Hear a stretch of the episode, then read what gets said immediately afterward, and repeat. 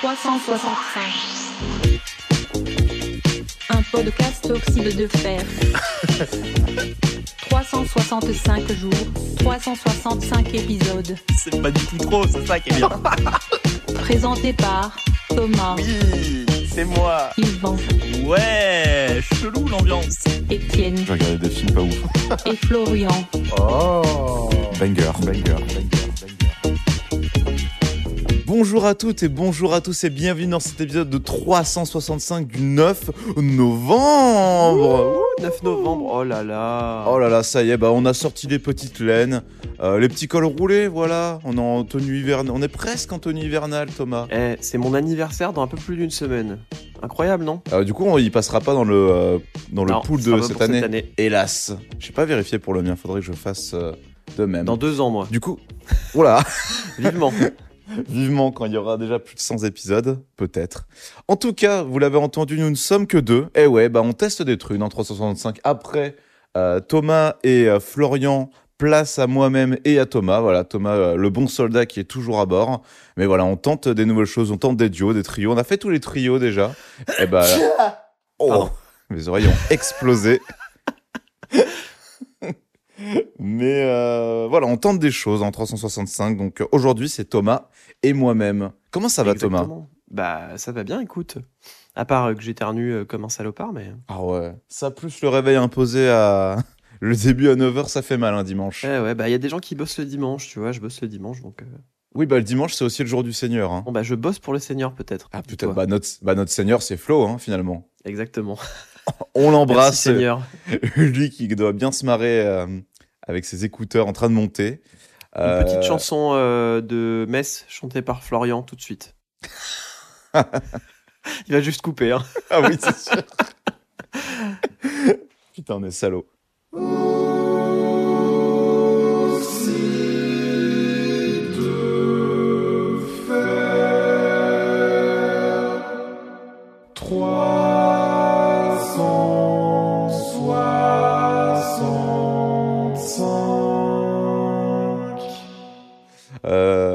Cher Thomas, je te propose euh, qu'on commence sans plus tarder. Bah bien sûr. Ah, super, on a un petit programme sympathique aujourd'hui. Euh, une belle journée de la culture pour, euh, et une belle journée d'histoire aussi qu'est euh, le 9 novembre. On va commencer tout de suite avec... Oh bah alors ça, eh, nous en plus on est de gauche, ça on aime. Parce que Thomas, figure-toi qu'on va parler des premiers congés payés, mais pas de Oh ceux de là là. 1936, parce que moi, comme un bon guignol, je pensais qu'il y avait que les congés payés de 36. Enfin, en tout cas, que les premiers étaient instaurés du coup par le Front populaire euh, en 36. Mais non, non, il y en a eu avant en 1853. Une dinguerie. Ah bah une dinguerie, Bon, on en est là aujourd'hui grâce à ça. Les premiers congés payés de euh, 15 jours sont accordés euh, donc seulement aux fonctionnaires euh, par Napoléon III. Et à l'époque, congé signifiait s'éloigner d'une personne ou d'un lieu auquel on est lié par des obligations. Mais du coup, euh, évidemment, euh, 1853 oblige, c'était seulement la bourgeoisie qui pouvait s'offrir des vacances, même si elles étaient courtes. Et puis, euh, plus tard, il y a d'autres pays qui vont euh, introduire les premiers congés payés. En tout cas, en, Europe, la France était les premiers. Mais ensuite, euh, une vingtaine d'années plus tard, un peu moins, en 1871, il y aura le Royaume-Uni. Euh, en 1905, l'Allemagne. Et puis après, l'Autriche, Hongrie et d'autres pays scandinaves en 1910. Et puis après, tous les autres pays suivront un petit peu avec les révolutions qu'on connaît aujourd'hui. Bah, euh, ils peuvent nous remercier tout cela. Hein. Ouais, voilà, encore une fois, c'est la France. C'est hein. grâce à nous. Hein. Voilà. Et ouais. France, pays des libertés, France, pays des congés. Qui c'est qui coupe la tête de son roi? Qui c'est qui a des congés payés? Bah c'est nous. C'est qui qui? Bah, C'est les franchouillards, c'est nous. Exactement. Ça, Ça, c'est moi, la France. c'est moi, le général de Gaulle. J'adore couper la tête des gens. Et des Algériens. Ensuite, euh, 18 bah oui, le général de Gaulle, la Oui. torture, tout ça. J'ai compris. tête bizarre la caméra. Recontextualise, c'est bien. Recontextualisons, le général de Gaulle, la guerre d'Algérie, et Exactement. qui est mort aujourd'hui. Hein. Bon, on y reviendra plus tard, mais on l'embrasse. Euh, ou pas, Sur le front. sur le front. Qui est pas coupé. Restons au 19e siècle, Thomas, et on va même chatouiller la fin du 19e siècle avec une naissance d'une femme formidable, c'est Mabel Normand. Et euh, je ne vais pas en dire plus, c'est toi qui vas tout nous raconter. Exactement. Bah, Mabel Normand, c'est euh, une star du cinéma, une actrice, réalisatrice, scénariste et productrice. Euh, beaucoup de trucs en is. Et c'est la, une des seules stars féminines de l'âge d'or du burlesque. Donc elle, a, elle était dans le cinéma en même temps que, euh, que. À ton avis, à que qui? Quelle grande star du burlesque? Oh bah, Chaplin ou Buster Keaton. Bah, Bien sûr, voilà, Chaplin, euh, c'est une contemporaine de Chaplin. Elle a fait énormément de films. Euh, sa page Wikipédia, c'est 90% de liste de ses films. Vraiment bah en, tant ouais. que, en tant que- qu'actrice euh, et aussi que, que réalisatrice. Mais en tant qu'actrice, c'est assez énorme. hein. C'est, tu vois tout de suite que effectivement c'était une star. quoi. D'ailleurs, elle a fait des films avec Chaplin. hein. Bah oui, oui, mais de toute façon, même euh, avec les films muets, donc évidemment, il y avait un investissement plus certain avec les Chaplin ou Keaton, mais on le voit d'ailleurs dans Babylone. Je sais pas si tu te souviens cette scène où tu avais vraiment plusieurs plateaux euh, de cinéma à la chaîne, et vraiment, du coup, comme il n'y avait pas de prise de son, tu pouvais enchaîner les petites scénettes à foison, et euh, les studios faisaient bah, du coup énormément de films comme ça. Ouais, c'est. Et cette scène est extrêmement réaliste. Et, euh, et elle est top, vraiment, ça te raconte vraiment toute l'am- tout l'ampleur de l'époque où maintenant, bah, il y a un studio pour un film, quoi. Alors que vraiment, à l'époque, c'était euh, un grand désert et t'avais euh, 20 films en même temps, quoi. Et truc de fou à l'époque, du coup, elle, euh, elle s'intéresse à la direction d'acteurs et elle a que 20 ans quand elle co-dirige des films euh, avec euh, Charlie Chaplin. Putain. Donc autant dire que c'était une, une femme euh, très talentueuse. Et euh, elle a par exemple co-dirigé Charlot et le mannequin et euh, Charlot Garçon de café. Donc si vous voulez les regarder, dites-vous Mabel est derrière. et euh, elle est, elle est restée comédienne jusqu'au bout. Moi je dis Mabel, ouais. Ah, peut-être, ouais. Je dis Mabel parce que c'est le nom du personnage dans euh, la série Only Murders in the Building et qui disent Mabel. Ok, Tout simplement. je te fais confiance. Et euh, qu'est-ce qui s'est passé dans sa vie de particulier? Elle a été impliquée dans une affaire de meurtre en 1921. En fait, euh, ça a mis un terme à sa carrière. Il y a un metteur en scène qui s'appelle William Desmond Taylor qui est retrouvé assassiné. Là. Et l'enquête démontre que Mabel Normand, c'est la dernière personne à l'avoir vu vivant. Apparemment, elle avait un mode de vie qui est qualifié à l'époque d'excentrique, donc peut-être juste qu'elle sort toute seule. oui. Euh, et elle est, du coup, elle est aussi en cause dans une autre affaire à ce moment-là. Et euh, voilà, donc euh, apparemment, c'était le, le pistolet de l'actrice qui a tué le gars, mais ça serait le chauffeur qui aurait tué, en fait, qui aurait tué ce gars-là avec le pistolet de l'actrice. Donc apparemment, c'est pas vraiment, c'est pas elle qui l'a tué, mais comme elle a été impliquée dans l'affaire, elle a été cancel à l'époque. Autant dire que la cancel culture, c'était pas, c'était pas encore ça, mais pour les femmes, bon bah. C'était plus simple, on va dire. hein. C'était plus simple, ouais. Donc voilà, elle a, elle a tourné encore euh, dans quelques films, mais euh, je crois un ou deux, mais c'est tout. Et elle, elle a décédé euh, en 1930 de la tuberculose en Californie. Wow. Et elle est, enterrée, elle est enterrée maintenant à Los Angeles. Formidable. Merci beaucoup, Thomas. Putain, quand même, euh, la, la tuberculose, même dans les années 30 aussi? Ouais, ouais, bah ouais. Écoute, hein. passons. Et d'ailleurs, son père, euh, c'est Claude Normand, à Mabel Normand, là, je viens de voir à l'instant. Et j'ai essayé de regarder un petit peu, et ce qui est bien, c'est que du coup, il y a un hyperlien euh, bleu. Et je m'attendais à voir, euh, parce que Claude Normand, je me suis dit, tiens, c'est français, elle a peut-être des origines françaises. Euh, bah écoute, je ne sais pas, mais en tout cas, il y a un ébéniste qui s'appelle euh, Claude Normand, et puis tu peux trouver son numéro sur les pages jaunes. c'est peut-être son père C'est peut-être son père, hein. qui aurait voyagé dans le temps. Peut-être un vampire. Euh, D'ailleurs, les vampires qui sont immortels, comme la naissance de Raymond DeVos, humoriste français dont euh, la postérité est immortelle, intouchable. Pas vrai, Thomas? Bah oui, Raymond DeVos, oh là là, on le connaît tous, Raymond DeVos, non? Ah bah oui, bien sûr. Bah oui. Raymond DeVos, donc. euh, Encore des belles références pour notre âge. Hein. Exactement, on l'adore. Euh, un humoriste euh, qui n'était pas humoriste euh, à la base, hein, pas forcément, mais euh, qui l'est devenu euh, de sa volonté, un peu malgré lui, pas comme Stevie Boulet. Mais euh, le 9 il est né le 9 novembre en Belgique. Il est mort le 15 juin 2006 à Saint-Rémy-les-Chevreuses dans les Yvelines. Oh là là. Oh, c'est le bout du Euh, RERB, ça. Exactement. Donc, euh, dans son enfance, euh, il habitait en Belgique au tout début, à Mouscron, exactement. Ils ont ses parents, donc il a cinq frères et sœurs. Euh, non, cinq frères, pardon, et une sœur. Euh, il naît euh, et ils habitent dans un château quand ils sont jeunes, donc autant dire qu'ils ont des sous. Mais pour des raisons fiscales, ils sont obligés de quitter la Belgique en 1924 Oups de revendre le château et s'installer de l'autre côté de la frontière à Tourcoing. Ah. Euh, revenant, euh, après, ils revenaient souvent en Belgique euh, depuis, depuis la France, puisque c'était à 5 km. Autant dire qu'ils ont été carrément même dans la merde. Ils, ont, ils ont dû tout vendre et ils, ont, ils étaient vraiment ruinés. C'est sa mère qui était l'artiste de la famille, donc il a hérité un petit peu de ses, ses talents.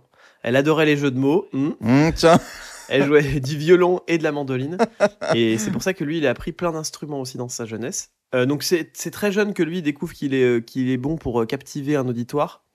Euh, il est élève dans, un, dans l'institution libre du Sacré-Cœur à Tourcoing, mais il doit arrêter ses études à 13 ans à cause des ennuis de, d'argent de ses parents, en fait. Donc, euh, Ah. il va arrêter l'école à cause de ça, il peut, plus- les parents peuvent plus payer, et du coup, il doit aller travailler parce que euh, ils n'arrivent pas à se faire assez de sous pour être, euh, pour être tranquille. Et c'est son plus grand regret toute sa vie, il dira qu'il il, il est resté en posture euh, d'éternel étudiant parce que euh, il a jamais pu finir son, son, son école. Euh, c'est donc par lui-même qu'il va parfaire sa culture, sa maîtrise de la langue française et de la musique. Sa famille, du coup, euh, elle est assez cultivée pour lui apprendre la musique. Son père, il joue de l'orgue et du piano, sa mère du violon et de la mandoline. Son oncle joue de la clarinette, et donc il apprendra la clarinette, le piano, la harpe, la guitare, la concertina, la trompette et la scie musicale. Putain. Il est multi, multi-talent. D'ailleurs, dans ses premiers spectacles, il joue. Euh, il y a un spectacle où il joue d'une vingtaine d'instruments dans le même spectacle. Il faisait vraiment pas des jeux de mots au début. Il parlait pas beaucoup dans ses spectacles. Il faisait beaucoup de spectacles de jonglage euh, où il mettait, se mettait sur un monocycle, euh, où il jouait d'une vingtaine d'instruments. c'est il marrant. faisait beaucoup de mimes. Il est pas connu pour ça. C'est marrant l'image qu'on a. Ouais. Mais oui, c'est ça, on pense vraiment au jeu de mots, on pense pas du tout à cet aspect un peu. euh, Bah puis on Clownesque, surtout hein, au, être gros péjoratif, bonhomme euh, transpirant. bah, euh, qui dit Oh, des je jeux de mots sans, bouger, sans trop bouger de sa place, alors que effectivement dans sa jeunesse, j'ai vu des images et des vidéos déjà ultra beau gosse, Oui, ça oui, par contre, oui. et en plus euh, très corporel quoi, pas du tout bavard. Et donc il a, il, a, il a pris des cours de théâtre à un moment, et surtout il a, il a appris le mime auprès de Marcel Marceau, le mime Marceau le fameux. Ah bah oui, évidemment. Et il a joué dans plusieurs pièces, euh, Le médecin malgré lui, Knock, euh, voilà. Donc dans, dans plusieurs trucs euh, assez célèbres. Et il a appris le mime surtout parce qu'il a été déporté du travail en Allemagne pendant la guerre. Et Ah oui. euh, lui, en fait, comme il était avec plein de gens qui parlaient pas la même langue que lui, bah, il avait décidé de les faire rire, mais du coup, il les faisait rire que par le geste. Et donc, du coup, il avait créé tous des petits sketchs de mime pour amuser ses camarades avec qui il avait été déporté. Et c'est comme ça qu'il s'est dit, mais il faut vraiment que j'en fasse mon métier si un jour je peux, je peux le faire, quoi. Pas sur l'avenir à ce moment-là. Euh, donc il avait un petit numéro burlesque qu'il faisait dans les cabarets euh, avec, euh, avec André Gilles et Georges Denis. Et à un moment, il découvre le comique d'à l'absurde et le comique de situation Oh là, et là, en interrogeant un maître d'hôtel en lui disant Je voudrais voir la mer. le gars lui répond Mais vous n'y pensez pas, elle est démontée. Donc lui lui répond Quand la remontera-t-on? Et il lui dit C'est une question de temps. Et ces quatre répliques lui donnent la ma- matière à un sketch, la mer, puis bientôt à un autre, le cœur pour quand? Il s'est dit, ça y est, je vais en faire tout le reste de ma carrière. Il s'est dit Oh, c'est marrant. Non, il est- Oh, je transpire. je transpire. Il a, donc il, il a écrit ensuite un paquet de sketchs. euh, En fait, ces sketchs, c'est souvent euh, effectivement des jeux de mots. C'est, on pourrait presque dire, c'est un peu poétique. Il Oui, y a un peu de poésie burlesque euh, dans ces dans sketchs. euh. C'est très bavard. et vra- vraiment, il a une, euh, il envoie vraiment le paquet sur le texte. Mais effectivement, il y, a des, il y a des petites trouvailles, il y a des jolies phrases, il y a des petits, des petits bonbons pour les aficionados de la poésie Hmm. euh, et du rire, bien sûr. Et, euh, et voilà, donc c'est un, un gars, euh, c'est un, un bon gars. Il a, il a explosé complètement quand il a commencé à faire du, des sketchs en parler, où il a arrêté de se mettre sur un tricycle en faisant du jonglage. Un monocycle, pardon. et là, à partir de ce moment-là, il a explosé complet. Et euh, il a été, euh, ouais, il a été vraiment, il a très très bien fonctionné jusqu'à la fin de sa vie. euh, jusqu'à la fin de sa vie, il a été adulé, il a été célèbre. Et, et donc du coup, c'est incroyable de voir à quel point il est euh, c'est un corps important pour lui de faire rire les gens, quoi. ouais. Euh, je vais vous lire quelques citations de Raymond DeVos, bien sûr. Ah oui, bah évidemment. Ce serait dommage de passer à côté. Euh, mon pied droit est jaloux de mon pied gauche. Quand l'on avance, l'autre veut le dépasser. Et moi, comme un imbécile, je marche. voilà le genre de phrase qui, qui disait, très bien en plus avec la voix. Une fois rien, c'est rien. Deux fois rien, c'est pas beaucoup. Mais pour trois fois rien, on peut déjà s'acheter quelque chose, et pour pas cher. Je connais un critique qui est en même temps auteur, ce qui le met en tant qu'auteur dans une situation critique. Putain. J'adore, j'aime trop, j'aime trop, putain. Un menuisier me disait l'autre jour qu'à force de taper sur des clous, il était devenu marteau. bah oui. Et euh, on, on en lit des choses sur les murs. hein. Récemment, j'ai lu sur un mur le Portugal au portugais. Le Portugal au portugais. C'est comme si on mettait la Suisse au Suisse ou la France au français. Ce ne serait plus la France. Le racisme. On vous fait une tête comme ça avec le racisme. Écoutez, j'ai un ami qui est xénophobe. Il peut pas supporter les étrangers. Il déteste les étrangers. Il les déteste à tel point que lorsqu'il va dans leur pays, il peut pas supporter. Voilà pour euh, les que- quelques frasques de Raymond DeVos. Euh, la blanchisseuse est morte à la tâche, par exemple. Voilà, d'autres d'autres petits jeux de mots. En tout cas, on voit que c'était un petit plaisantin. Il devait les faire marrer. hein. Il devait les faire marrer pendant Ah la guerre. ça, ça on aimerait bien euh, qu'il soit avec nous aujourd'hui. Après, on a héritage aujourd'hui de euh, Raymond DeVos, à moindre mesure et en moins brillant, même s'il y a bien pire. Je trouve que Stéphane de Groot, dans l'enchaînement de jeux de mots avec euh, cette espèce de personnage qui garde un flegme et qui, euh, euh, enchaîne euh, les phrases euh, comme ça, je trouve que c'est assez dans la même lignée. Et aussi euh, les deux minutes du peuple. Ouais, Stéphane, Stéphane de Groot, euh, je suis carrément d'accord. hein. C'est, c'est vraiment Ouais. un héritier de, de De Vos, mais effectivement un peu plus euh, posé, un peu plus dans l'air du temps, on va dire, euh, un peu Oui. plus sobre, euh, où il, il sait très bien qu'en fait, t'as pas besoin de, t'as pas besoin de forcer pour, pour faire des jeux de mots ou pour faire des, t'as pas besoin de faire des gros personnages, quoi. Il est, il est très cool, j'aime bien moi. Oui, oui, oui. Puis après, il a, de toute façon, il a une réputation aussi. euh, Enfin, elle a été accentuée où il était chroniqueur dans des émissions de télé. Donc, du coup, forcément, assis face caméra, bah voilà, tu es obligé de tout miser sur les mots et pas sur ta Qu'est-ce qui devient gestuelle. Stéphane de Groot d'ailleurs? C'est une bonne question. Bah, oh, il a, C'est la question. il a fait des films, Stéphane de Groot. Bah ouais, non, mais j'étais en train de me dire, mais c'est vrai qu'il existe ce gars. Alors, attends, j'appelle la régie. Je tape donc là, Stéphane de Groot et je vais taper actualité. Donc, déjà, Enfin, on demande à la régie de taper. Est-ce que tu peux regarder, s'il te plaît, euh, Brian Euh, bip bip bip boop. Actualité. Alors, qu'est-ce que ça nous dit? Un léger doute. Donc là, c'est le dernier article qui date d'il y a 4 jours de Europe 1. Un léger doute. Stéphane de Groot et Constance Dolé sont les invités de Culture Média. Bof. Ah bon, bah voilà, il est invité par des émissions. Bon bah écoute, on lui souhaite euh, un bon rétablissement. Parce que un léger doute, c'est. Euh... Putain, j'ai Europe 1 qui vient de se lancer dans la gueule en automatique. Euh, c'est une pièce de théâtre. Écoute, il joue une pièce de théâtre il qui s'appelle. Un léger doute. Et c'est très récent. Donc voilà, il est toujours actif. Le Eh petit ben Stéphane. merci, bravo à lui en tout cas. Bravo Stéphane. Euh, c'est tout pour euh, Raymond DeVos? C'est tout pour Raymond DeVos. Formidable. Est-ce que c'est bon pour vous? Est-ce que c'est bon pour vous? C'est bon pour vous? Eh ben merci beaucoup Thomas, sachant que euh, tu nous as parlé justement de son euh, passage où il a été déporté. C'est tout trouvé avec le prochain sujet puisque nous allons parler du 19 euh, novembre, pardon, du 9 novembre 1923 avec à peine un an plus tard avec le putsch de la brasserie. Est-ce que tu sais ce que c'est comme ça? Dis comme ça, le, le putsch de la brasserie. Est-ce que ça te parle? Pas du tout. eh ben écoute, moi non plus. Et c'est à ça qu'est sert cette émission, c'est qu'on paraît intelligent alors qu'on a juste lu Wikipédia. Donc, le putsch de la brasserie ou le putsch de Munich, c'est une tentative de prise de pouvoir euh, en Bavière, du coup, euh, parce que Munich, qui était menée par Adolf Hitler. Et oui, dirigeant à l'époque du parti nationaliste euh, des travailleurs allemands, le NSDAP. Euh, donc dans la soirée donc du 8 novembre qui s'est conclue donc euh, le 9 novembre. Donc les la date du 8 et du 9 marche. On a triché mais ça marche. Elle se donc du coup c'était une tentative de prise de pouvoir euh, par le parti de Adolf Hitler. Cependant ça se terminera dans la confusion et le chaos et un échec total des putschistes. Ils n'y arriveront pas. Euh, tout simplement. Et Adolf Hitler sera condamné à 5 ans de prison, mais il n'en fera que 13 mois. Et c'est pas tant le putsch qui nous intéresse ici, c'est les conséquences. Puisque du coup, il va écrire un petit livre pendant sa détention qui va durer 13 mois. Un petit livre qui s'appelle Mein Kampf. Ah Et dans ce livre, justement, donc si même tout ce, tout ce putsch, c'est un, c'est un événement un peu mineur dans l'histoire euh, de l'Allemagne, euh, de l'Allemagne, c'est en tout cas un événement hyper important pour le régime nazi, puisqu'il y aura une commémoration annuelle de, euh, de ce putsch, et puis ça, toute la doctrine et tout, tous les échecs euh, et tous les apprentissages de ce putsch raté vont être dans, inscrits dans Mein Kampf, et surtout, euh, ça va renforcer du coup bah, l'expérience d'Hitler, puisqu'il a dit, bon bah voilà, j'ai raté un putsch euh, comme ça, donc je vais plutôt tenter de passer par des élections. C'était un peu son stage quoi. Et puis, ouais, c'est ça, c'est ça. Et il a pu un peu tâter le terrain pour euh, savoir, ah ouais, mais du coup, il y a quand même des, il y a quand même des fachos dans le milieu de l'armée un peu euh, bourgeois.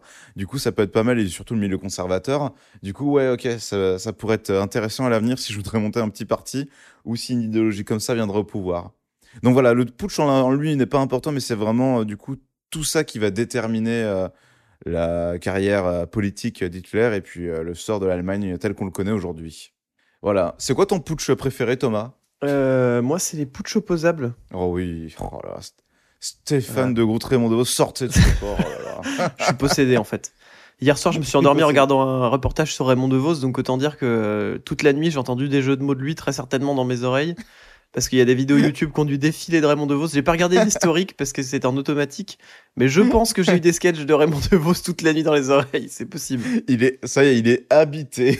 Ça y est, possédé. Euh, voilà, donc pour ce push, et d'ailleurs, sachez que euh, c'est le cas de pas mal de sujets d'histoire, mais il, euh, ce- cet article de Wikipédia a été labellé article de qualité. Bravo. Quelle qualité. Bravo, euh, quelle qualité, bravo au putsch de la brasserie. On va faire hum, 11 ans plus on va passer 11 ans plus tard. Euh, si Hitler a tenté un putsch militaire, euh, la prochaine personne va tenter plutôt un putsch artistique. Oh, dis donc. Parce renverse les codes avec hum, ces œuvres un petit peu bizarres. Je parle bien sûr de Luis, enfin Juan Luis Buñuel, euh, cinéaste espagnol, donc né le 9 novembre 1934. Euh, bah voilà, Buñuel, euh, même si ça ne vous dit pas grand-chose, vous avez forcément vu passer euh, sa première œuvre et, et son premier court-métrage, Un chien andalou, où on y voit notamment du coup l'œil, du coup donc c'est censé montrer un œil humain, mais c'est une, euh, dans les tournages c'est un œil de vache qui a été coupé à la lame et qui a été filmé donc en gros plan. Cette espèce de court métrage un peu surréaliste. De toute façon, il était très copain avec les surréalistes, euh, Louis Buñuel. Mais voilà, vous le connaissez sûrement pour ça. Euh, donc c'est un acteur, euh, réalisateur, producteur, euh, scénariste. Il a tout fait et dans sa page Wikipédia, ce qui est intéressant à noter, c'est que les récompenses, donc il a une longue carrière quand même, Louis Buñuel, il est mort en 2017, donc il est mort assez tard et puis il a, il a pas fait tant de films que ça, que ce soit un acteur ou un réalisateur, mais quand même, il a eu que cinq récompenses. Mais quelle récompense? Il a eu euh, le prix de la mise en scène au 4 Festival de Cannes pour Los Olvidados en 51. Dix ans plus tard, donc du coup, Palme d'Or au 14e Festival de Cannes pour Viridiana. 1965, Grand Prix du jury à la 26e édition de la Mostra de Venise pour Simon du Désert. Euh, 1967, Lion d'Or, euh, donc pour la 28e édition de la Mostra de Venise pour Belle de Jour. Donc ça, ce sera Marocco du jour, c'est Belle de Jour de Louise Buñuel. Et en 1973, Oscar du meilleur film étranger pour Le charme discret de la bourgeoisie. Voilà, donc de toute façon, ceux qui ont fait LV2 espagnol, ils doivent se souvenir un peu de Louise Buñuel, leur prof leur en a sûrement parlé. Et puis voilà, c'est important de lui rendre un petit hommage euh, de ce grand cinéaste euh, européen et espagnol qu'est Louise Buñuel. Exactement. Voilà, donc euh, Ne me demande pas quel film j'ai vu de lui parce que je te répondrai aucun. Ah bah moi, euh, j'ai juste vu Belle de jour, hein, je fais le gars, mais voilà, un chien andalou et Belle de jour, c'est les seuls que je connais. Et comme j'ai fait une euh, terminale littéraire, on a parlé donc des surréalistes et donc du coup aussi. Ouais, j'en ai parlé au lycée, mais j'ai vu aucun Voilà. film. C'est tout pour Louise Buñuel. On va, on va faire un petit bond dans le temps. Un autre artiste. hein. Un autre artiste, ah là, et quel artiste? On va passer en 1970 euh, par une personne qui à Thomas et moi nous est chère, je pense, sans trop avancer, Thomas. Exactement. Il s'agit tout simplement de la naissance de Christopher Kiss Irvi- Irvin, né, enfin dit Chris Jericho, qui est un catcheur et chanteur euh, canadien. Et alors, ouais. Dinguerie. et ouais, un- une dinguerie, un Chris Jericho hein, de toute façon. Donc, C'est euh, pas tellement pour parler de sa vie, mais plus de l'impact qu'il a eu dans la nôtre. oui, En disant que Et bah, puis- déjà, c'est un gars qui est multitalent, déjà. Parce qu'il est Oui. effectivement catcheur. euh, on a pu le voir, nous, euh, quand on était au collège, euh, dans notre télé sur NT1, ah ouais, euh, pendant, le, pendant le catch. Et il est aussi chanteur dans un groupe de métal qui s'appelle Fozzy, Ouais. que moi j'ai écouté, euh, j'ai écouté un peu, parce que forcément, étant fan de, de Chris Jericho au catch, bah, j'avais envie d'écouter sa musique aussi. ah tout pareil, ouais. D'ailleurs, c'est pas, c'est pas incroyable, hein, mais bon. Oh, il y, a- il y a quand même que truc bien. Mais j'aimais bien quand j'étais ado. Il y en a quelques-unes qui sont bien, ouais. Ouais. Euh, et il est aussi podcasteur. Eh oui, comme nous. Euh, il a un podcast avec un sacré pacton d'épisodes. Si vous voulez tout Ah ouais. écouter, vous pouvez, mais il y en a vraiment un milliard. Je sais pas combien il y en a, c'est pas écrit sur Spotify. Mais il y a vraiment beaucoup d'épisodes et il en sort vraiment euh, régulièrement. Encore cette semaine, il en a, bah, la semaine où je vous parle, donc la semaine du 24 septembre, il en a sorti un mercredi et vendredi. Donc autant dire qu'il est très productif. C'est des épisodes où il parle de catch. hein. Il parle de pendant une heure. Il parle d'un c'est sujet. Jericho, ouais, Ouais. Effectivement, il invite des invités pour Il parler parle de avec un catch. catcheur ou alors il, fait il, il parcourt l'histoire d'un catcheur. Et euh, moi, mon souvenir, euh, on pourra dire notre souvenir le plus fort avec Jericho. Moi, mon souvenir le plus fort avec Jericho, c'était une dinguerie de communication de la WWE Ah oui. où euh, en fait euh, Jericho n'était plus à la WWE depuis longtemps, donc euh, la WWE étant le l'endroit, euh, le l'entreprise qui, qui fait le, la plus grosse entreprise de catch à l'époque. Et Oui. Chris Jericho n'y était plus depuis un moment. Et il y a eu des, il- le- pendant les shows de catch, il diffusait des passages de code mais aléatoirement, quoi. Il y avait des petits, euh, des petits, euh, des petits codes qui apparaissaient à l'écran, un peu du, on dirait du code informatique, tout ça. Ouais. Et en fait, euh, c'était tout un, toute une, une, une énigme pour comprendre que c'était le retour de, de Chris Jericho. Et alors là, moi, moi, euh, mon, mon moi collégien euh, qui était sur son canapé le soir de la diffusion à la télé, qui regardait pas les news de catch, je l'ai vu revenir. Alors là, ça a sauté sur le canapé, je peux vous le dire. hein. Ce qui est rigolo, Thomas, c'est que quelque part, euh, Chris Jericho aussi nous unit aussi, puisque euh, je sais pas si on en a déjà parlé dans ce podcast, dans ce podcast mais Thomas et moi, on s'est rencontrés sur Internet. Et d'ailleurs, ça a été, quand on y pense, un ruissellement vers ce podcast et vers la rencontre avec Flo et Yvan. Thomas et moi, donc, euh, on avait 20, euh, 4 13 ans à l'époque. Et euh, on était fans euh, de pages de catch euh, Facebook, euh, donc de- d'actualité, d'infos, etc. Et il y avait un mec à l'époque, euh, moi, qui, euh, qui m'avait euh, qui m'avait envoyé un message privé et il m'a dit je fais un espèce de jeu de rôle de catch où en gros bah on, a, on donnait juste notre nom, euh, un peu euh, le style de catch qu'on voulait et, euh, et un peu la personne de notre catcheur. Et en gros en fait une fois par semaine il écrivait une histoire où il mettait du coup les gens du groupe qu'il avait ramené en avant. Et sur ce groupe-là, du coup, il y avait Thomas, donc qui que je ne connaissais pas du tout, et plein d'autres personnes, et dont aussi ma copine actuelle, mine de rien. Et Mine de rien, effectivement. Mine de rien. Et du coup, on s'est rencontré avec Thomas. On s'est pas parlé au début parce que voilà, une fois que le groupe a été dissous, mais on a ensuite été, euh, bah, on s'est rencontrés, on a joué ensemble, et puis après, euh, Puis puis après voilà quoi, on en est là aujourd'hui, hein. Voilà. Et tous les deux à faire des podcasts. Grâce à un groupe de catch. Incroyable, non? Grâce à un groupe de catch. Euh, J'ai même été témoin de son mariage. Bah voilà, si c'est pas beau cette histoire. C'est pas beau. Et euh, pour parler un peu aussi de euh, Jericho et pour finir aussi, ce qui est euh, important avec lui, c'est qu'on parle souvent de acteur euh, cascadeur. Et lui, c'est vraiment le cas parce qu'au fur et à mesure des années, il a su se renouveler avec des personnalités différentes, des caractères différents, qui soient gentils ou méchants dans l'histoire, vraiment en termes de tenue, en termes de présence.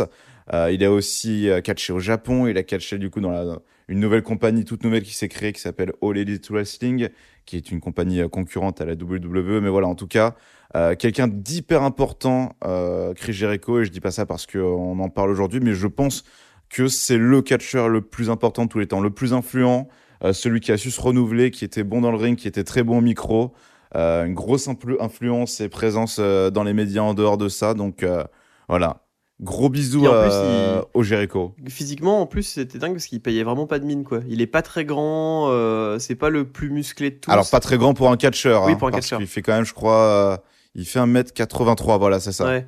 Mais pour, le- dans le ring, tu vois, il faisait toujours petit à côté des autres. Et puis pas, pas si musclé que ça, tu vois, comparé à d'autres catcheurs qui sont vraiment des, des bestioles. Ouais. Mais, euh, et du coup, il payait pas de mine, mais il envoyait grave, euh, grave du lourd dans le ring, comme on dit. Personne dit ça. Exactement. Euh, on peut finir en disant qu'il a. On peut finir avec ses surnoms. Alors, nous avons Y2J, Lionheart, The Ayatollah of Rock'n'Rolla, The Oh King of Bling Bling, The Best in the World at What Everything He Does, The Highlight of the Night, The Alpha, The Painmaker, la, The Piñata Sexy, Cowboy, Your Role Model, The Paragon of Virtue, The Most Charismatic Showman to Enter Your Home via a Television Screen, Plus long encore. The Sexy Beast, The Living Legend, The King, of, The King of His World, The Gift. Et là, donc tout ça à la suite, maintenant, ça va être ceux qui sont euh, très récents. Le Champion, il le disait comme ça. The Demo God, The Wizard, où il lançait des boules de feu. The Greatest of All Time. Et The Ocho, puisqu'il est huit fois champion du monde dans toutes les compagnies où il a été. D'accord. Voilà. On dirait vraiment que tu lis les fêtes du jour. On souhaite une bonne, fa- une Oui, bonne fête au Lionheart, Une bonne fête au, au Wizard. au Ocho et au Wizard. il lançait des boules de feu et c'était exceptionnel puisque à chaque fois il menaçait les gens et disait euh, I will throw a fireball at you because I'm a wizard. D'accord. Et ben ça fait peur. Quelqu'un qui euh, d'ailleurs aussi euh, se, se battait bien, je Qui a crois. fait peur Il aussi. se battait bien, Ah ouais, il se battait très bien, ouais, qui a c'est déclenché quelques bagarres. 1970. Ouais, la mort du euh, général de Gaulle, le grand, un autre grand Charles. Euh, bah voilà, hein, de Gaulle, euh, bah de toute Stéphane façon, de Gaulle. Stéphane de Gaulle, c'est calembour préféré quand il tranchait la tête des Algériens. On y revient. hein. On y revient hein, toujours. Hein. Euh, bah voilà, en tout cas, 9 novembre euh, 1970, mort du, euh, de, Charles, du- de Charles de Gaulle, pardon, militaire, résistant, politique, écrivain, mémorialiste, euh, président évidemment de la président provideur de la République française de 44 à 46, puis président de la République de 59 à 69. Voilà, bah, euh, Eh ben, belle mort à lui. Belle mort à lui, belle mort à Charles de Gaulle. Euh, on va pas s'étaler dessus, puisque de toute façon, on aura mille occasions de parler du général de Gaulle, euh, que ce soit l'appel du euh, 18 juin, ou que ce soit pendant pour sa naissance. Enfin voilà. Le on a prévu d'autres sujets pour, euh, pour ce 365, donc euh, voilà. CDG, euh, à plus tard. Quelqu'un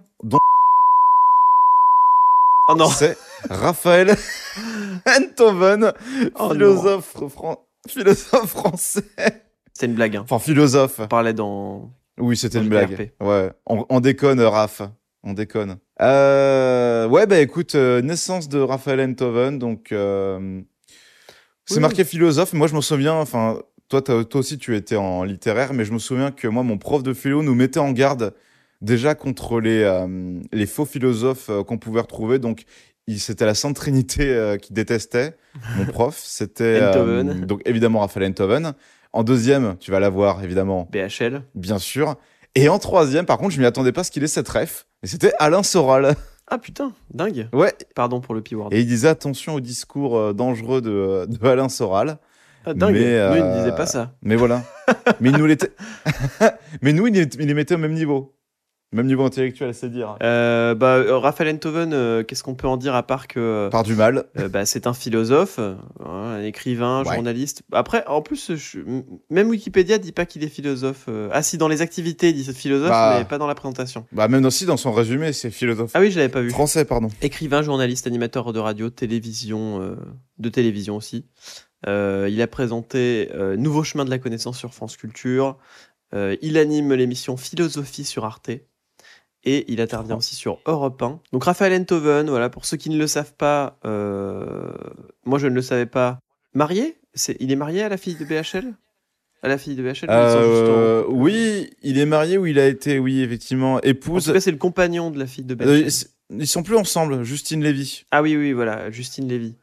Il a été euh, l'époux euh, de euh, la fille de BHL. Bah, la grande classe, hein. Les, les repas de famille devaient être incroyables. Hein. BHL et Oh. Enthoven à la même table, ça devait être grosse Tetland. et euh, comment elle s'appelle, la femme de BHL Ariel Dombal. Ariel Oh, Dombal, putain, ouais. BHL. Et Oh t'imagines là. les repas là? Oh là là J'aurais aimé être là. hein. Mais de toute façon, par lien, vraiment, tu peux avoir des, des repas de famille un peu cursed avec, euh, avec aussi euh, Depardieu, donc euh, Julie Depardieu, Philippe Catherine et Gérard Depardieu. vraiment, repas de famille. Oh là là, je pense qu'il y a des trucs à faire, quoi. Et euh, fils de Jean-Paul Enthoven aussi. Je connais pas. Bah, c'est le père, c'est un écrivain qui était, qui est très ami de BHL, qui a d'ailleurs, je crois, qui a produit le film Le jour ou la nuit de BHL, qui est une merde sans nom. Et ce qui est incroyable, vous pouvez trouver facilement donc du coup Le jour et la nuit, téléchargez-le. Voilà, on encourage ça. Ne donnez aucun sou à BHL et à Enthoven. Et surtout, il y a eu un espèce de documentaire post. euh, le jour et la nuit où ils expliquent un peu ouais on savait que c'était pas bien mais on avait mais euh, Bernard il avait une vision de, du film il devait aller jusqu'au bout et tout vraiment c'est c'est Kubrick euh, à leurs yeux c'est incroyable Ouais, qu'est-ce que je voulais dire, moi, pour finir sur lui? Ah oui, pour dire que c'est un excellent philosophe. Euh, il a tweeté en, 2001, en 2021. Déjà, il tweet, déjà. Ça, c'est l'outil des philosophes modernes. Ah, il, il tweet il tweet beaucoup beaucoup trop Peut-être ouais. un peu trop. Euh, il a tweeté sa préférence pour Marine Le Pen en 2021 contre euh, Jean-Luc Mélenchon au second en tour. cas Et- d'un éventuel second tour entre les deux ouais ça. Et en tant que bon philosophe, une semaine plus tard, il a rectifié dans l'Express parce qu'il s'est pris une shitstorm sur Twitter évidemment en disant non non mais en fait je voulais dire l'abstention, je voulais pas dire du tout, euh, je voulais pas dire du tout voter pour Marine Le Pen. Ah Il a aussi en bon philosophe, il a estimé qu'il fallait se moquer des, des manifestations anti-pass sanitaire. Il- qu'il fallait se mettre sur le côté de la route et se moquer d'eux en les montrant du doigt. un bon philosophe hein, vraiment Ça c'est des outils de philosophe. hein. Voilà, Euh, rien d'autre à dire sur lui, je le déteste donc. euh. Ouais, bon, on le teste tous. On lui souhaite rien du tout. Euh, ah bah voilà, on passe d'un événement médiocre qu'est la naissance de Raphaël Enthoven à un, un des événements les plus euh, importants du XXe siècle, c'est 1989, le 9 novembre, et oui, ça y est, on y est, la chute du mur de Berlin. Ça tombe. Euh, ça y est, les deux Allemagnes sont réunies, la guerre froide va se terminer, ça y est, on est heureux, on va chanter. Euh, ça faisait 30 ans, quasiment 30 ans que le mur euh, était, euh, était construit, il, est, il est existé depuis 1961, depuis le 13 août de tête. Euh, donc voilà. Et moi, Thomas, cette occasion, donc le mur de Berlin, on a déjà tout dit et redit, on va pas en parler, mais Thomas, j'ai un petit jeu pour toi. Euh, avant, est-ce que tes parents, ils, ont un- ils avaient un, bout- un bout du mur de Berlin ou pas? Non. Parce que je connais plein de gens qui ont un bout du mur de Berlin, qu'ils ont acheté Oui, euh, c'est vrai. 10 balles euh, à Ber- quand ils sont allés à Berlin un jour. Et euh, qu'ils ont sous, sous verre chez eux. Ah, En vrai, ça peut paraître un peu ridicule, classe. mais moi je trouve que c'est un peu la classe, ouais. Enfin, je- la classe, je sais pas, mais en tout cas, c'est vraiment un pan d'histoire euh, très moderne et qui est hyper important, De fou. euh, même dans l'histoire mondiale, tu vois, parce que ça concerne un pays, mais ça concerne vraiment euh, deux blocs. Et euh, c'est vraiment hyper important et c'est hyper symbolique. De fou. Et d'ailleurs, je l'ai vu, euh, les je suis allé à Berlin euh, il y a quelques années et je l'ai vu. Et c'est encore important, là, vraiment la séparation entre Berlin-Est et Berlin-Ouest, Mhm. où vraiment d'un côté tu tournes la tête, t'as Starbucks, McDo, où tout est un peu coloré, et vraiment tu regardes de l'autre côté, t'as le bloc soviétique avec les HLM gris et tout, vraiment c'est euh, c'est encore très marqué euh, à Berlin quand j'y étais allé en tout cas. Alors, tu m'as fait un petit jeu, c'est ça? Ouais, tout à fait. Bah écoute, t'es pas sans savoir que le mur et la chute en général, ça a provoqué beaucoup euh, d'inspiration chez plein d'artistes, que ce soit des musiciens, euh, des livres ou des, euh, ou des films. On pense évidemment à Goodbye Lénine, Le pont des espions, La vie des autres, Le rideau déchiré d'Hitchcock, mais il y a aussi bah, évidemment Heroes de Bowie qui a été enregistré à, Be- à Berlin et qui fait référence au mur. On a aussi Berlin de Lou Reed. Enfin voilà, on a plein de références au mur et à sa chute. Mais Thomas, aujourd'hui, je vais te faire deviner, je vais te dire des artistes ou des œuvres et tu devras me dire si elles sont oui ou non en référence au mur de Berlin. Oh là là, ok. T'es prêt? Jamais été aussi près. The Wall, l'album des Pink Floyd. Euh, non. Effectivement, non. C'est euh, c'est la presse qui souligne que le contexte historique a été euh, évidemment euh, voulu pour euh, le marketing, mais dans le disque des Pink Floyd, à aucun moment il y a vraiment eu une référence au mur de Berlin ou à Berlin en général. Par contre, en 94, Pink Floyd ils enregistrent une chanson qui évoque le mur de donc le mur de Berlin, A Great Day for Freedom. Donc pas avec The Wall, mais avec cette chanson là. Ok. Ensuite, nous avons euh, Renault. Attends, Renault, le... en général? Eh ben, Est-ce que Renault a eu A un, déjà fait, un euh, album ou une chanson qui est en référence au mur de Berlin? Oui, avec la chanson, euh, donc dans l'album Amoureux de Paname, sorti en 75, la chanson Greta, ça parle d'un couple séparé par le mur. Magnifique. Wally Hmm, je crois pas, non Non, pas du tout, je l'ai inventé. Mais juste parce qu'il y avait le wall. Après, tu vois, il y aurait pu avoir tu sais, des restes de la Ah, civilisation, le mur et tout. euh. oui, tu peux dire que c'est brillant, t'inquiète pas. C'est Danny Brie. Euh, David Hasselhoff. Ouais, il a peut-être fait un truc, ouais, ouais, disons oui. Ouais, il a interprété euh, Looking for Freedom, donc euh, qui à l'époque était numéro 1 des ventes en Allemagne, sur le mur au cours de sa démolition Oh là là. devant près d'un million de personnes. Toujours plus. donc vraiment le highlight, le highlight. Il y avait vraiment des affiches sur le mur, euh, ici ce soir, euh, David Hasselhoff, C'est ça. du coup qui a dû être démonté. vu à la TV. Euh, le documentaire Berlin 1933. Bah, je pense, oui. Berlin 1933. Non, aucune idée. Non. Bah non mec. Évidemment que non, c'est un docu. Comme tu m'as reposé la question, c'est non. C'est un docu sur l'incendie du Reichstag. Et d'ailleurs, on en a parlé dans la. Donc, c'est Yvan qui en a parlé dans sa chronique dans l'émission du 21 septembre. Vous pouvez la retrouver. Mais voilà. Et le dernier, Mario Kart 8 Deluxe. Non. Si. dans le circuit. Dans le circuit. dans le circuit Quand Mario de la dit balade. Here we go, il veut dire traversons le mur. Il veut Tous dire ensemble. Nick Gorbatchev dans le circuit de la balade berlinoise qui justement est à la ville de Berlin. Le mur est présent avec des womps qui sortent des murs vivants et qui tombent comme des obstacles.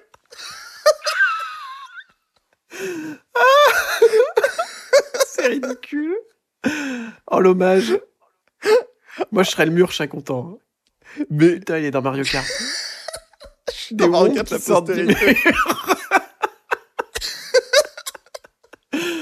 Incroyable. sachant que c'est vraiment là en plus c'est la référence la plus euh, récente. De toute la culture en tout cas. Magnifique. Ouais, N'hésitez pas à faire ouais, référence au mur dans vos œuvres pour que ça soit passé à la dernière référence de tous les temps. Oui, pour passer dans Mario Kart. Mais vraiment, quand j'ai lu ça, je me suis dit, Oh, du coup, ça m'a vraiment inspiré le jeu parce que c'était improbable. Et je me suis dit, j'espère de tout mon cœur que t'as pas lu la page Oh, les euh, pour pas avoir ça à la fin parce que vraiment, les Womp qui D'ailleurs, c'est ce qui s'est vraiment passé, c'est véridique. hein. Quand ils ont tapé Ouais, dans le mur, il y a des wompes qui sortaient, ils se sont dit ouais merde. Il y a un nid. Merde. Ah, alors les bons, pour ceux qui voient pas exactement ce que c'est, vous savez, c'est les, euh, c'est les espèces de, euh, de grosses pierres rectangulaires avec une bouche un peu déformée, des yeux rouges et ils font hum comme ça. Oh, je l'ai bien fait. D'ailleurs, qui veut dire quelque chose en allemand aussi. Mais enfin bref. Ah, on en a fini avec le mur de Berlin. Dommage. Euh, donc, euh, le mur de Berlin, sa chute, c'est la chute d'un grand monsieur, tout comme euh, 91 avec la mort de Yves Montand, dont on en a brièvement parlé dans le 365 euh, sur Marilyn Monroe, parce que Yves Montand a été l'amant de Marilyn. C'était Thomas qui a fait cette chronique incroyable à l'époque, une de mes préférées encore aujourd'hui. Et ben, c'est Thomas qui va encore nous parler d'Yves Montand. Euh, oui, Yves Montand, un acteur. Un quel acteur Et pas que acteur, chanteur Ah, aussi. Il se Ah oui. passionne très tôt pour le cinéma, les comédies musicales américaines. Il adore Fred Astaire et ses claquettes. Il fait des spectacles dans les cabarets de Marseille, dans les salles en tournée. Et il se fait un nom dans la chanson. Et il monte à Paris après la guerre grâce à Edith Piaf. Donc autant dire qu'il a rencontré quand même beaucoup de gens importants de l'époque. Et il devient une vedette du musical français. Euh, avec des chansons comme Les Feuilles Mortes, C'est si bon, Mais qu'est-ce que j'ai Rien dans les mains, rien dans les si poches. Ou encore La bicyclette. Oh oui Son succès musical, ça l'amène vers le cinéma. Et il devient acteur euh, avec son premier grand rôle dans Le Salaire de la peur, film multi, euh, multi-récompensé. Et au théâtre dans Les Sorciers de Salem en 55. Il, est, il passe sur les scènes de Broadway euh, quelques temps. Et il tourne ensuite dans le. Grâce à Broadway, il est repéré par des Américains et il tourne dans Le Milliardaire, un film musical hollywoodien où il joue aux côtés de Marilyn Monroe. C'est le moment où il est. euh, Eh oui où Marilyn Monroe tombe amoureuse de lui et que bah, lui, il, ne concrétise pas. Bah, il, bon, il a une petite histoire avec elle, mais après, il, il la quitte pour rester avec sa femme de l'époque. Et consécration critique quand il fait la trilogie politique de Costa Gavras, donc Z, l'aveu et état de siège, qui lui donne un statut d'acteur engagé. Euh, qui, il est, qui il était d'ailleurs, hein, euh, il, est, il était Oui. engagé euh, très à gauche dans euh, ses films et ses chansons, vous pouvez l'entendre très facilement, et militant du, du mouvement de la paix et des droits de l'homme. Il, a, il, a, il a fait beaucoup de choses. Il a, il a fait un récital, par exemple, à l'Olympia, en soutien aux Chiliens après le coup d'État de Pinochet. Dans les années 80, euh, malheureusement, la vieillesse fait son œuvre et il fait un petit revirement idéologique euh, et il adhéra au courant d'idées du libéralisme. Ah, il a bah ouais. tourné sa veste à la fin. Il s'est dit, oh, Macron, pourquoi pas, dans 40 ans. Salaud Yves Salaud de Yves Et du coup, c'est avec Simone Signoret qui, qui l'a épousé en 51, qui forme un des couples les plus célèbres du cinéma français. Eh ouais. Euh, voilà, donc un grand monsieur, un grand monsieur euh, qui a été contaminé par le libéralisme, mais que qu'on apprécie tout de même pour, euh, pour ses idées au début de sa vie. Ça c'est libéralisme, c'est pas fascisme, tu vois ce que je veux dire Oui. Puis il a, il a tourné avec euh, plein de, de les meilleurs de son époque, hein, Claude Berry, euh, Clouseau, euh, Melville, Costa Gavras, Claude ouais. Sautet. Euh, il a fait tout, il a fait de la comédie, des drames, des films politiques, des polars. Des, il y a des classiques, il y a euh, Paris brûle-t-il, euh, Le Cercle Rouge, La Folie des Grandeurs, incroyable. Euh, le Sauvage, euh, E-Comicar ou le diptyque euh, Jean de la Florette, Manon des Sources, dans lequel il est aussi. Donc voilà, que des, que des grands films. N'hésitez pas à aller regarder les films d'Yves Montand. D'ailleurs, euh, si Ouais. vous allez regarder le- l'article Wikipédia d'Yves Montand, il est bien signalé que son, sa photo a été retouchée par une IA. Je sais pas pourquoi, mais en tout cas, elle a été retouchée. Donc euh, ne vous y fiez pas. Peut-être qu'elle était floue et là elle est très nette. Ouais, je pense que c'est ça. Voilà pour Yves Montand. Ah ouais, ouais, ça paraît un peu lisse, effectivement. Ouais, ouais. Euh, merci beaucoup Thomas. Bah voilà, Yves Montand, quelqu'un qu'on apprécie, euh, qu'il est beau, qu'il est talentueux. Et d'ailleurs, les gens beaux, qu'est-ce qu'on a envie de leur faire, Thomas? Bon, on a envie de leur faire des bisous Des big kiss. et des big kiss, des big bisous, des big bisous, des big bisous. Big bisous. Et ouais, et d'ailleurs, big bisous, big kiss 2006. Euh, bah écoute, je vais rien dire, toi, c'est ton Ouais. sujet. Je te laisse, euh, je te laisse la main. Écoute, vas-y. C'est 1188 personnes qui tentent le bac- le- de battre le record Guinness Du big kiss ou du plus grand nombre de personnes qui s'embrassent en même temps sur le parvis de la Défense, près de Paris. Euh, J'en ai un peu rien à faire de cette euh, news, mais ça me permettait de faire un jeu. Ah ouais. Je vais te donner des records et tu vas essayer d'estimer au plus près euh, les, ces records. Donc, le premier record, c'est quelqu'un qui fait tourner un, un ballon de basket sur une, euh, une brosse à dents le plus longtemps. À ton avis, combien de temps il a fait tourner le ballon de basket sur la brosse à dents dans sa bouche, hein, sachant que la brosse à dents est dans sa bouche. Donc il a la Et bouche qu'il en a la tête, brosse à euh, dents, ouais, ouais. Et il fait tourner le ballon sur la brosse à dents. Ah, il a super bien mimé, vous l'avez pas vu, mais c'était incroyable. C'est le record mondial en 2019. Euh, bah écoute, euh, ah, ça doit être un truc abusé. Je vais dire euh, 8 heures. Et ben c'est 1 minute 8 secondes. Ah d'accord. Un peu ridicule, mais apparemment ça doit être difficile, hein, parce que pour que ce soit ça le record du monde, euh, oui, en plus de... depuis 2019. c'est ça. Mais tu sais, tu t'attends toujours à des trucs abusés, donc putain. Bon allez, vas-y. Bon, sauf qu'il n'y en a pas beaucoup, je pense, qui pensent à faire ces records, donc euh, ils peuvent être facilement. euh, Oui. Et puis là, c'est pas son doigt, c'est vraiment une brosse à dents dans la Ouais. bouche, quoi. Donc, Ouais, c'est euh, pas facile, ouais, vraiment tenir la tête en l'air, ouais. Ok, j'a- j'abuse. Euh, le plus grand rassemblement de gens euh, déguisés en Albert Einstein. Combien de personnes? En 2018. Oh. C'est dur à évaluer. euh... je- euh, Allez, on va Ah, dire. en Australie. euh, Un petit indice. Allez, je vais dire, allez, ça peut remplir un stade. Allez, je vais dire euh, 90 000. 541. Vraiment, t'as les, En fait, les records décidé que de me troller, en fait. Ouais, bah oui, bah bien sûr. Euh, la plus grande collection de, euh, Eh bah, de, deux. can- de canards en plastique. 20. En 96. hein. Ah, bah, année de ma naissance. Bah, allez, vas-y, je vais dire mon âge, 26. 5600 canards. Euh, une femme qui a réuni 5600 canards différents. Foiré. euh, qui est, qui, qui d'ailleurs, euh, vous pourrez aller regarder sa photo. Charlotte Lee. Elle a l'air très heureuse dans sa baignoire avec tous ses petits canards. On lui passe le bonjour. Le plus gros combat de. Le, plus- le nombre de participants du plus gros combat d'oreillers. Ah, putain, je l'avais vu passer ça. Euh... Sachant que c'était un rassemblement euh, euh, catholique. Quoi? Ouais. Oh, Putain, alors attends, si c'est catholique, ça rajoute, ça gonfle un peu les chiffres. Attends, Ou pas. Christian évangélistique, c'est quoi? C'est. Ouais, c'est ça. Ouais, c'est ça. Évangéliste. Ah bah du coup, évangélion. Bah du coup, euh... euh, 3000 7600. T'es un Ah, peu plus proche déjà suis- qu'avec les autres. C'est chiant, je suis le plus proche, ouais. c'est ça. Le, le- la personne qui tape le plus vite sur son clavier avec son nez, des mots, hein. Euh, je vais te donner le nombre de mots, tu me dis en combien de temps à ton avis il les a tapés. Euh, donc il a tapé alors 103, euh, 103 characters, donc euh, 103 lettres. Ok. Euh, en combien de temps il a tapé tout ça? En combien de 103? temps? Ah, Moi, je dirais moins d'une minute. En 45 secondes. 46 secondes, bien joué Étienne. Waouh Bien joué. Et une dernière, la, la plus longue, euh, la personne qui a retenu son souffle le plus longtemps volontairement. Combien de temps il l'a retenu Ils font bien de préciser volontairement. Euh, Alors ça, je suis sûr qu'il doit y avoir des trucs abusés. Mais déjà, c'est rien que les plongeurs, c'est abusé là quand ils sont sous l'eau. Euh... hmm. Euh... moi je, moi, je tire une minute 30, je crois. Ah putain, mais c'est bien une minute 30 déjà. Euh, je vais dire un truc abusé, genre euh, 9 minutes. 24 minutes, 37 Oh secondes. Bah ça, c'est Moi, abusé, mon pote. J'aurais pensé qu'il était mort. Franchement, à un moment, j'aurais dit Vous êtes toujours là ou pas? Euh, Chelou. Tu sais, il lève le petit doigt en mode ouais, c'est cool, ok.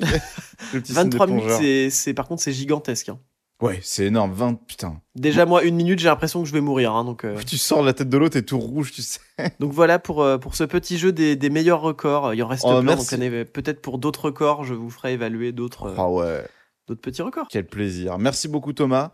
On termine du coup avec euh, les sujets principaux avec euh, la mort cette fois de quelqu'un qu'on regrette. C'est la mort de Patrick Béthune, acteur de doublage français, comédien de doublage. Euh, vous l'avez sûrement entendu, il a doublé Brendan Gleeson, Kiefer Sutherland, John Schneider, Treat Williams, Travolta aussi à un certain moment, Russell Crowe, Robert Redford. Euh, voilà, il a fait du coup, j'en ai parlé, j'en ai parlé pendant ma chronique, mais je ne l'avais pas cité, le capitaine Haddock de euh, Les Aventures de Tintin, Le Secret de la Licorne. Donc c'est pas Christian Pellissier euh, qui avait la voix dans la série animation qui a été repris, mais c'est donc Patrick Béthune et il le fait tout aussi bien. Il a fait aussi une série qui me tient à cœur, c'est Dave Mackenzie dans Last Man, donc du coup adapté, enfin adapté un peu transformé de la BD originelle. Euh, il a fait aussi pas mal de jeux vidéo, donc euh, il a fait dans, il a fait du Skyrim, du Starcraft, il a fait Fallout 3, euh, les ghouls, faut le savoir, les ghouls de Fallout 3, donc qui ont une seule voix. C'était l'époque avec toutes les voix qui étaient un petit peu limitées. Voilà, il a fait beaucoup de films. Qu'est-ce que je vois là sous les yeux? Bah voilà, beaucoup, beaucoup de films d'animation, beaucoup de séries, de films. Voilà, c'est quelqu'un d'extrêmement prolifique. Je vois qu'il a fait du One Piece, du Star Wars, du Pokémon, euh, du Assassin's Creed, du Très Seigneur du Wolfenstein. Enfin voilà quoi, vraiment euh, League of Legends euh, pour ceux que ça peut intéresser. Il a fait Xin Tsao et Yasuo. Alors ça se voit, je joue pas League of Legends, mais, voilà. La chanteuse Zao. La chanteuse ma préférée d'ailleurs. Et puis voilà, bah, on, on embrasse euh, Patrick Patrick, Béthune et on lui souhaite un, un- un bon courage. Bon courage. On a fini, du coup, on va passer. Bah, on en parlait de jeux vidéo, et bah, la transition est toute trouvée, du don. Ouais, On- c'est une grosse fournée. hein. Oh là là, alors ouais, c'est un sacré gratin là. Hmm, Mm. Il y a le cheddar qui dépasse là. Je vais les, je vais les passer rapidement. Si tu as des choses à dire, n'hésite pas. Je vais dire un mot sur certains, mais euh, Ouais. il y en a beaucoup c'est aujourd'hui. Ouais. En 99, il y a Roller Coaster Tycoon. Ça, j'arrête deux secondes juste pour dire que tous Ah les ouais, jeux euh, comme ça, c'est des, j'adore aussi. Donc euh, Roller Coaster Tycoon, vraiment- c'est un jeu où tu construis ton parc d'attractions, tu poses tes attractions, tu les construis, euh, et ensuite tu, tu regardes si des gens euh, le fréquentent, euh, achètent des trucs. vont dans tes attractions et tu peux l'améliorer au fur et à mesure. Du coup, plus tu y a de gens qui viennent dans ton parc, plus tu peux rajouter des nouvelles attractions. C'est vraiment soit le petit chef d'entreprise de tes rêves. Mais moi, je le compare surtout à des Lego où tu aurais en plus le loisir de Oui. voir des gens évoluer dans tes Lego quoi, euh, et se servir de tes constructions. C'est ça, exactement. Un peu une fourmilière, ouais. J'en place une pour le Roller Coaster Tycoon 3. Bon, moi, c'est celui auquel j'ai joué, qui est sorti 5 ans plus tard. Euh, ou je, parce que je pense pas qu'il y avait, c'était le cas dans celui de 99, mais tu pouvais te mettre à- la point de vue euh, d'un, euh, D'un visiteur du parc, d'un d'un client, ouais. Et du coup, tu pouvais faire les attractions que toi-même tu avais construites à la première personne. Et ça, c'est quand même une feature de dingue quand on y pense. Enfin, en tant que gamin, tu crées tes attractions que tu peux faire vraiment.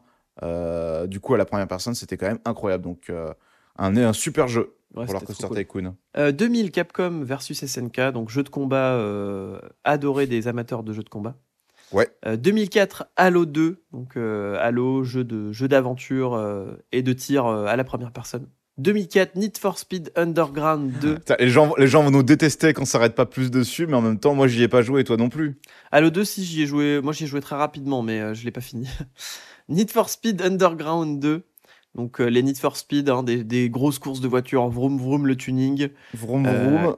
Exactement, donc euh, moi j'y ai joué, euh, pareil, j'adorais quand j'étais au collège, quoi. C'est pas pour euh, mépriser ceux qui adorent toujours. hein. 2010, Call of Duty Black peine. Ops, ça gros gros banger à son époque, Oh, quand bah, j'étais au lycée. ça, c'était l'époque où il y avait un Call of Un, ca- Call of par an, ouais. à Ouais, cette c'est ça, un époque-là. Call of par an, ouais, tout à fait. Et donc, du coup, avant, c'était Modern Warfare. Mais celui-là m'avait particulièrement, euh, m'a particulièrement marqué. Je sais qu'avec mon frère, on a fait des nuits blanches sur celui-là, où il y avait le mode Ah ouais. zombie, où c'était, c'était un mode, euh, c'était la première fois qu'il était le mode zombie, je crois. Ah non, c'était pas la première Euh, fois, mais c'était la première fois que tu pouvais Non, jouer, je crois, en avait- multijoueur, non, il me semble, euh, en ligne. Non, en fait, c'est, je crois que dans le mode zombie, donc euh, World at War, donc celui qui est sorti donc deux ans avant, je crois, euh, il y avait, je crois que deux ou trois maps et c'est vraiment du coup Modern Warfare qui l'utilisait pas du tout. Et donc du coup Black Ops, c'est de ceux de, développés par Treyarch, je crois. Et euh, il, euh, du coup, avait vraiment exploité plus le côté euh, zombie avec les barricades que tu pouvais refermer et tout, sur des maps avec plusieurs niveaux. La, c'est la fameuse caisse avec Hum, les avec les objets aléatoires. Enfin voilà, ouais. mais oui, oui, énorme banger. Et puis bah, toujours le mode en ligne qui marche très bien, quoi. truc de fou, moi, c'était, je me rappelle d'avoir fait le mode histoire de Black Ops. Et en fait, C'était pas si mal. de mettre, et surtout de, mettre, de me dire, waouh, mais ce qu'ils ont fait dans ce mode histoire, c'est une dinguerie. Comment ils ont pu penser à ça? C'est incroyable. Parce que je n'avais jamais vu Ah ouais de ma vie les films, euh, bah, j'avais jamais vu de ma vie, euh, comment ça, Fight Club, etc. en fait. Et en fait, ils font Ah oui, juste exactement la même chose que, que dans Fight Club. Et quand j'ai eu Fight Club plus tard, je me suis dit, ah oui, en fait, Black Ops, c'était peut-être pas si dingue. Ou en fait, Fincher a bah, ton pompé sur Call of. c'est ça. Je, attention, spoiler, dans Call of Duty Black Ops, effectivement, t'as un partenaire, euh, t'as un partenaire, euh, tu joues un soldat, t'as un partenaire, et en fait, tu comprends à la fin qu'il n'existait pas depuis le début, il n'était que dans ta tête. Waouh! Ah. C'est les dommages de la guerre. Mais dit, mais c'est incroyable comment ils ont pu penser à ça, quoi. C'est ouf, j'ai vécu une aventure de dingue. Et de me dire après, oui, bon, en fait, ils avaient juste pompé sur, sur toutes les œuvres qui ont déjà fait ça avant eux. Mais ça m'a permis de découvrir ce twist scénaristique que j'avais jamais découvert avant. Euh, voilà. Mais euh, c'est très bien fait dans, dans, dans Fight Club et c'est très bien fait aussi dans euh, Mr. Robot. Donc si vous voulez voir euh, des œuvres qui le font euh, plutôt bien, allez voir plutôt Ouais. celle-ci. Euh, 2010, Assassin's Creed Brotherhood, pas ouf, mais euh, je renvoie. Ouais, Le troisième, ouais, j'allais dire exactement la même chose, je l'ai écouté aussi. ouais, je le renvoie troisième vers, opus, ouais, euh, du coup, des... fin du game. hein. vers fin du game. Ils ont Voilà. sorti un épisode sur Assassin's Creed 2 euh, où ils reviennent sur euh, plusieurs opus quand même. C'est la troisième fois qu'on renvoie vers un épisode de fin du game, mais c'est vraiment très bien. Donc si vous voulez Oui, voilà. hein. entendre parler d'Assassin's Creed, allez écouter fin du game. Et moi, ça m'a rappelé même pourquoi j'avais aimé euh, Assassin's Creed. Maintenant, ça me passe un peu au-dessus de la tête, mais ça m'a rappelé pourquoi j'avais aimé. Du coup, ça m'a rappelé, ça m'a donné une petite nostalgie de me dire, putain, c'est vrai que c'était cool quand même à l'époque. C'était vraiment bien. C'est vrai qu'il y avait ça, c'est vrai qu'il y avait ça, c'est vrai que ouais, c'était pas mal. Et Brotherhood, pourquoi il est lié au 2 C'est parce que le 2 donc, nous raconte l'histoire de Ezio Auditore euh, en Italie, du coup, à Florence. Et donc, euh, ça marchait très bien. Et donc, du coup, ils ont décidé de, euh, en faire trois parties. Donc, on avait Assassin's Creed 2, Assassin's Creed Révélation et Brotherhood, donc, du coup, qui parlent de l'histoire du début à la fin de Ezio Auditore. Et voilà, encore une fois, on vous renvoie vers fin du game qui euh, font beaucoup Exactement. mieux que nous. Qui en parle très bien. Bah, après, ils ont 1h20 pour parler d'un jeu. Oui. Nous, t'as vu tous les sujets 2015, Fallout 4, j'y ai pas joué. J'y ai joué. En un mot, Et bah, très déçu. euh, Très déçu. Très déçu. Fallout 3, c'était beaucoup mieux. J'ai pas fait New Vegas, mais Fallout 3, c'était beaucoup mieux. Et puis, ça s'est un peu polissé, ce système de karma. Donc, euh, un peu dommage, Fallout 4. C'est quand même pas un mauvais jeu, c'est pas déplaisant, mais ouais, euh, bof. ok. 2018, Hitman 2. Donc un jeu où on incarne un, un tueur à gages et il faut être discret, il faut passer dans les recoins les plus sombres pour aller tuer vos cibles. Euh, ouais, ça fait partie du reboot euh, d'Hitman. C'est très bien en vrai. Après, il y a un truc un peu bâtard, euh, c'est que dès que tu sais que tu peux faire une action, genre tu coupes euh, une enclume euh, pour qu'elle tombe sur la tête du mec, en fait, tu sais que c'est possible, mais ça te demande un peu tellement de euh, préparation que tu as juste un peu la flemme de le faire et tu vas juste voir une vidéo YouTube. Et je trouve ça euh, un peu dommage que c'est pas soit plus récompensé cet aspect plaisir, tu vois, genre vraiment Mm. tu fais tout et tu as toute la dopamine qui se lâche, c'est un peu moins bien mis en avant. Mais voilà, c'est quand même très bien, le reboot est très bien, on vous le recommande. 2018, Sif Simulator, donc simulateur de voleur. Euh, ça, pourrait être le meilleur jeu du monde, c'est-à-dire tu, re- tu peux entrer dans n'importe quelle maison, voler des trucs en cachette, te barrer avec ta camionnette. Sauf que bah, c'est des jeux qui sont faits complètement euh, à la pisse. Et euh, si je voulais en parler, c'est juste pour dire que c'est tellement des jeux qui sont faits à la pisse, c'est-à-dire qu'ils se vendent sur une idée. Ils disent ah voilà, tu vois, ce que tu vas pouvoir faire dans ce jeu, ça va être fou et tout. Beaucoup de gens l'achètent, ils se rendent compte que c'est pas ouf, qu'il y a plein de bugs, que tu peux même pas finir le jeu. Je crois que tu peux même pas le finir celui-là. Peut-être. Et euh, ensuite, ils corrigent tous les bugs, ils le mettent stable et tout, et ils sortent le 2. Ah C'est-à-dire, ils le mettent pas à jour, ils, ils, ils préfèrent sortir un 2 qui est tout correct, tout lisse, pour, pour faire racheter les gens, euh, faire acheter le jeu aux gens. Donc voilà, c'est des, des gens qui font un peu des jeux à la chaîne. euh, voilà, c'est il est, c'est rigolo, mais effectivement, c'est un peu puant comme, comme méthode. Et 2022, God of War Ragnarok, donc un, un jeu euh, sur euh, le dieu de la guerre, euh, qui, euh, qui est, euh, je crois, dans le, dans le nord cette fois. Euh, Ragnarok, ça Ouais, se passe dans les montagnes enneigées. Et, euh, Bah, c'est le voilà. 2, il y a eu le, le, le reboot de God, of- God of War sorti en 2019. C'est des jeux qui sont je devenus de plus en plus narratifs et qui sont, Ouais. euh, qui sont vendus chez PlayStation. PlayStation. Voilà, c'est, si vous voulez, il y a en 2022, les- il y a les deux jeux de l'année, bah, du coup, euh, God of War en deuxième, Ragnarok, qui est excellent, mais il y a eu Elden Ring la même année, c'est Elden Ring qui a gagné, mais God of War n'a pas à rougir, parce qu'il est vraiment, euh, il est vraiment très très bien aussi. Exactement. Dans la musique, on a Enter the Wu-Tang qui est sorti euh, ce jour-ci. Euh, donc pour les fans du Wu-Tang, vous pouvez mettre un petit cierge à la fenêtre. C'est aujourd'hui que cet album est sorti. Donc euh, petite écoute, hein. n'hésitez pas à écouter ça chez vous aujourd'hui. Ouais. Et on passe au film. Et puis, bah, on, on passe au film, ouais, tout simplement. Euh, 1977, nous irons tous au paradis d'Yves Robert avec Jean Rochefort, Guy Bedos, Daniel Delorme et l'acteur préféré d'Yvan, Claude Brasseur. Exactement. Euh, 19 1994, L'expert avec Sharon Stone et Stallone. Voilà. 2005, 40 ans, toujours puceau de Judas Pato avec cool. Donc voilà, une grosse, euh, Très drôle. une grosse référence de l'humour pour beaucoup d'entre nous. Et l'explosion de Steve Carell. Ouais, tout à fait. Euh, toujours en 2005, Manderley de Lars von Trier avec Bryce Dallas Howard, Danny Glover, Willem Dafoe. Euh, Joyeux Noël avec Danny Boone, Diane Kruger et Guillaume Canet. J'avais complètement Super. oublié Guillaume Canet. Bah, c'est le film sympa qu'on te montre à l'école, quoi. Ouais. D'accord. Euh, 2011, et il a eu une un succès euh, grâce au Covid aussi euh, en VOD, c'est Contagion de Soderbergh. C'est ça. Est-ce qu'évidemment, avec la pandémie, tout ça, tout ça, les gens aiment bien euh, se faire peur en vrai. Euh, mon pire cauch- cauchemar avec Isabelle Huppert et Benoît Poulvorde, ça c'est toi qui l'as mis ce film, parce que je l'aurais pas mis, figure-toi. Euh, ouais, je sais pas pourquoi je l'avais mis. Je crois que je l'avais vu il y a longtemps et euh, je l'ai mis du coup. Peut-être pour l'affiche qui est un peu rigolote, mais pas dans le bon sens. Ouais, c'est ça. Tu rigoles pas avec eux. Et je pense que l'impression c'est tout le film. 2016, Tu ne tueras point de Mel Gibson avec euh, Andrew Garfield. Inferno de Ron Howard avec Tom Hanks et Felicity Jones. Euh, 2022, on a Black Panther Wakanda Forever, donc euh, le film, euh, j'ai pas vu, mais euh, je pense que c'est toute la legacy de Chadwick Boseman de, euh, qui jouait euh, Black Panther. Euh, Pacifiction avec Benoît Magimel qui a eu euh, le César pardon, du meilleur euh, acteur. On en a déjà parlé En plusieurs fois 2022. quand on a parlé de magie. On en a déjà parlé, tout à fait. Et euh, Armageddon Time de James Gray avec Anna Tawai et Anthony Hopkins, Très bien. qui est vraiment très bien. Ouais, très Ouais. bon film. N'hésitez pas à regarder Armageddon Time. C'est c'est c'est tendre et dur en même temps, Ouais, comme un petit bonbon créma. ex- Cet épisode Je suis est critique, hein. par les. Je suis critique cinéma personnellement. Ça se voit. Bah merci beaucoup. On va pouvoir passer au prénom et au, Au prénom dicto, et je te dicton. laisse la- Alors, on souhaite une bonne fête au Théodore et ses diminutifs Théo et ses variantes Théodoro, Oh là là. Théodoro et Théodule. Ah bah oui. Euh, bonne fête au Théodule, on les adore. Et aussi, on souhaite. Pas Théophile. Non, apparemment non, ils vont se gratter Ok. les Théophiles. Allez chialer Eh ailleurs. bah, Et aussi, euh, On embrasse. on souhaite une bonne fête au nectar. Par exemple, le fromage de Saint-Nectaire, mmh, ah délicieux. oui. On lui souhaite une bonne qu'est-ce fête. C'est bon. Dans, dans un petit burger là, du Saint-Nectaire, miam miam. Et c'est féminin, nectarine et nectarina. On souhaite bonne fête à la nectarine aussi, c'est délicieux. Mmh. Un bon jus de nectarine là quand il fait chaud. Exactement. On souhaite bonne fête aux ursins. Allez. toi. Mhm. Et c'est féminine, ursine, ursina, voire peut-être Ursule et Ursula. C'est drôle qu'ils mettent voir. Ah.